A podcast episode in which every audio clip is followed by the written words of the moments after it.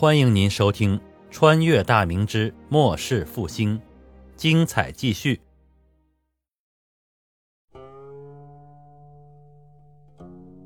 郑芝凤恭恭敬敬的行了三拜九叩的大礼之后，站起身来，弯腰双手接过铁券，看着上面嵌着的数行金字，心中自是一片火热。郑家终于被朝廷认可，一年多来的付出，终是得到了超额的回报。现今天子确实值得郑家投身，不但是时常给郑家兄弟升官，这次出手更是让世人羡慕的大手笔。王承恩笑道：“郑将军不请咱家进去喝杯茶吗？”随是奉命将丹书铁券交到郑芝凤的手中，然后司礼监遣员随同郑芝凤乘船前往福州宣旨。但王承恩认为，还是得敲打敲打郑家才行。恩威并施之下，这些朝臣将官。才会对皇爷更加敬畏。啊，哎呀，陛下实在是高兴坏了，这竟忘了请杜公入内歇息，还望恕罪恕罪。啊，快快有请有请。郑芝凤捧着铁券，弯腰笑道：“他可是知道眼前这位中年太监的权势有多大，不仅是皇帝最为信任之人，并且还手握东厂大权。说句不好听的话，那可真是一人之下，万人之上的主。”权势直逼凶名在外的已故九千岁，但他也知道这位督公既不跋扈，也未有曾一丝招揽文臣于麾下的举动，只是对皇帝一家忠诚无比。除了东厂公事，从未有过敛财的名声传出，这也是郑芝凤十分敬佩的一点。郑芝凤相信，换做其他任何人坐在这个位置，跋扈只是寻常，借机滥用私权更是家常便饭。王承恩昂首步入政府客厅后。当仁不让地坐在了主位之上。去福建宣旨的司礼监随堂太监李玉书进门之后，立到了王承恩身后。郑芝凤陪坐于下手，其余的小黄门则被政府的管家热情地招呼到了偏殿歇息，然后管家自会奉上厚礼。王承恩头也不回，淡淡的开口说道：“你也坐吧，这又不是在宫里。”李玉书来到王承恩身前，弯腰施礼后。才小心翼翼地坐到了郑芝凤的对面，不待郑芝凤吩咐，几名美婢端着热茶走。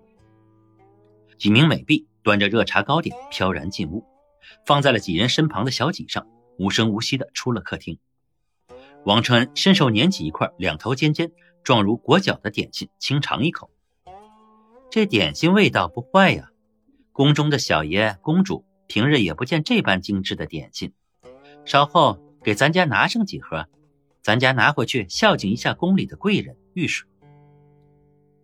咱家拿回去孝敬一下宫里的贵人，玉叔你也尝尝。郑芝凤满脸堆笑，讨好的说道：“啊，禀督公，此物叫做牛舌酥，是陛下府中管事行商至山东，从青州府带回来的。陛下品尝之后亦觉得极好，故而命府中的下人仿照制出。”稍后，陛下将会制作此物的厨娘送入宫中，以后让她在宫中效力便可。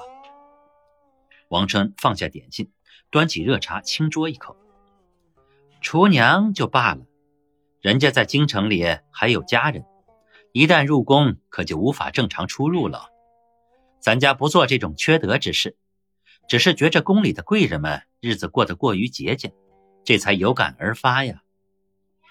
郑芝凤刚要表态，王琛急忙摆手止住：“咱家并非来敲你家的竹杠，你不要多想。咱家有几句话要嘱咐你，你回到福建后讲给靖海伯听。你回到福建后讲给靖海伯听啊！”郑芝凤赶紧起身施礼：“啊，还请督公教诲，我正是一门，自当遵从。”他知道这所谓的嘱咐代表的是谁。王承恩抬手让他坐下后，开口说道：“咱家问你，你在京师时日不短，也算交友广阔之人，你可知道何等样人才会封爵？”郑芝凤虽然来京日久，但结交的多是中下层的官员，真正的重臣根本瞧不起海寇出身的郑家。郑芝凤拿着银子上门，人家也不见他，所以他对很多朝廷的规矩知晓的并不多。见郑芝凤茫然的摇头。王琛虽是心下鄙夷，但还是耐心的讲与他听。国初之时，太祖定下的规矩，非社稷军功不得封。现下京师内的伯侯，哪一个不是祖上战阵上一刀一枪拼来的？自嘉靖也起，你听说过哪家文臣武将封爵之说？除了辽东的李家，因为平灭辽东大功封伯，其余一个也无。你这回该知晓你郑家此次封爵之荣了吧？刘贼猖獗数十年，文臣武将浴血奋战之下，才将将平定。如此大功，你见有无封爵之人呢？郑芝凤这才真正的知道，皇帝此次对待郑家是超等对待了。他急忙起身，面朝皇宫的方向跪了下来，重重的磕头行礼。王琛等他行完大礼起身后，摆手让他坐下。皇爷此次开恩封爵郑家。此后，你郑家便是与国同修的勋贵之家，只要大明在，郑家便可永享荣华富贵呀。郑芝凤又在起身行礼，王承恩不耐地说道：“你听咱家讲完。”啊，陛下恭听督公教诲。郑氏虽出身海商，但自郑芝龙以下，尚存忠义之心，对皇爷还算恭谨。正是于海上获利虽丰。可终究是无根浮萍，咱家之系郑家之打算，多年来银钱已是捞够，这才想着落叶归根，于陆地之上寻找落脚之地，安享富贵。咱家是想告知你等，既是受了皇爷之爵位，从今往后须得跟皇爷一心，勿要行那阴奉阳违之事，否则必有不忍之言。甜水井胡同。那姓李的小娃刚过了周岁吧？说到最后几句时，王川的声音变得阴狠起来。郑芝凤的心脏突然的大跳几下，二月天里却是浑身汗如浆出。甜水井一处的宅院里住着他包养的一个年方十六的别宅妇，去岁刚给他生了一个大胖儿子。郑芝凤将之视若珍宝，虽然他在福建也有妻儿，但对此子却尤为疼爱。为了防有心人探知，他托顺天府的户房书办给儿子落户时写的是李姓。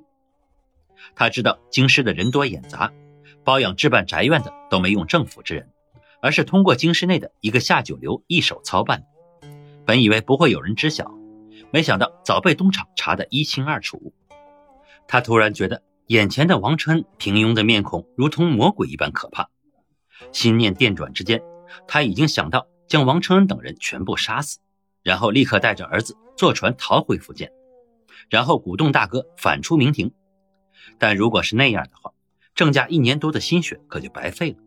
况且他知道大哥的心思，多年来郑家积攒了千万贯的家财，大哥已经失去了雄心斗志，只想安享荣华富贵。自己若是做下如此大案，回到福建有何结局很难猜测。郑芝凤慢慢的起身。声音变得干涩嘶哑，呃，还请督公放心，郑家上下对圣上绝无二心。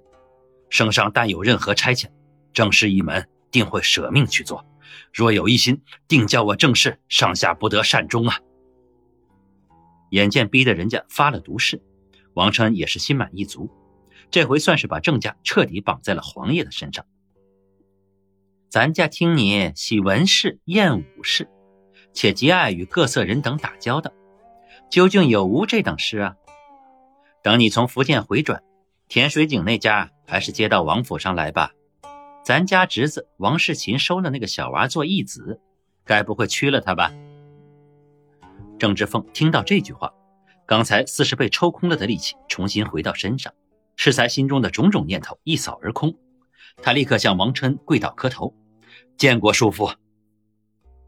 看着满脸喜色的郑芝凤，王琛受了他的大礼之后，笑眯眯的回道：“起来吧，从今儿起，咱爷俩也不是外人了。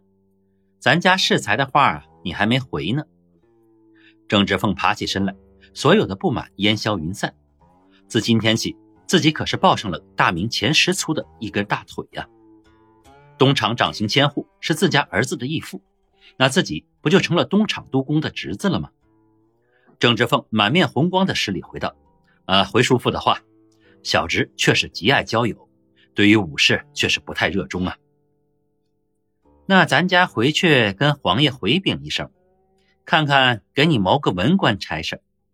这副总兵不做也罢，总得让自家的孩子做个舒心不是？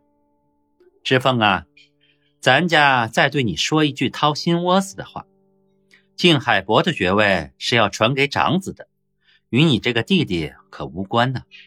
虽说你郑家兄有弟恭，可今后你也得多为自家的子孙后代多做打算呢。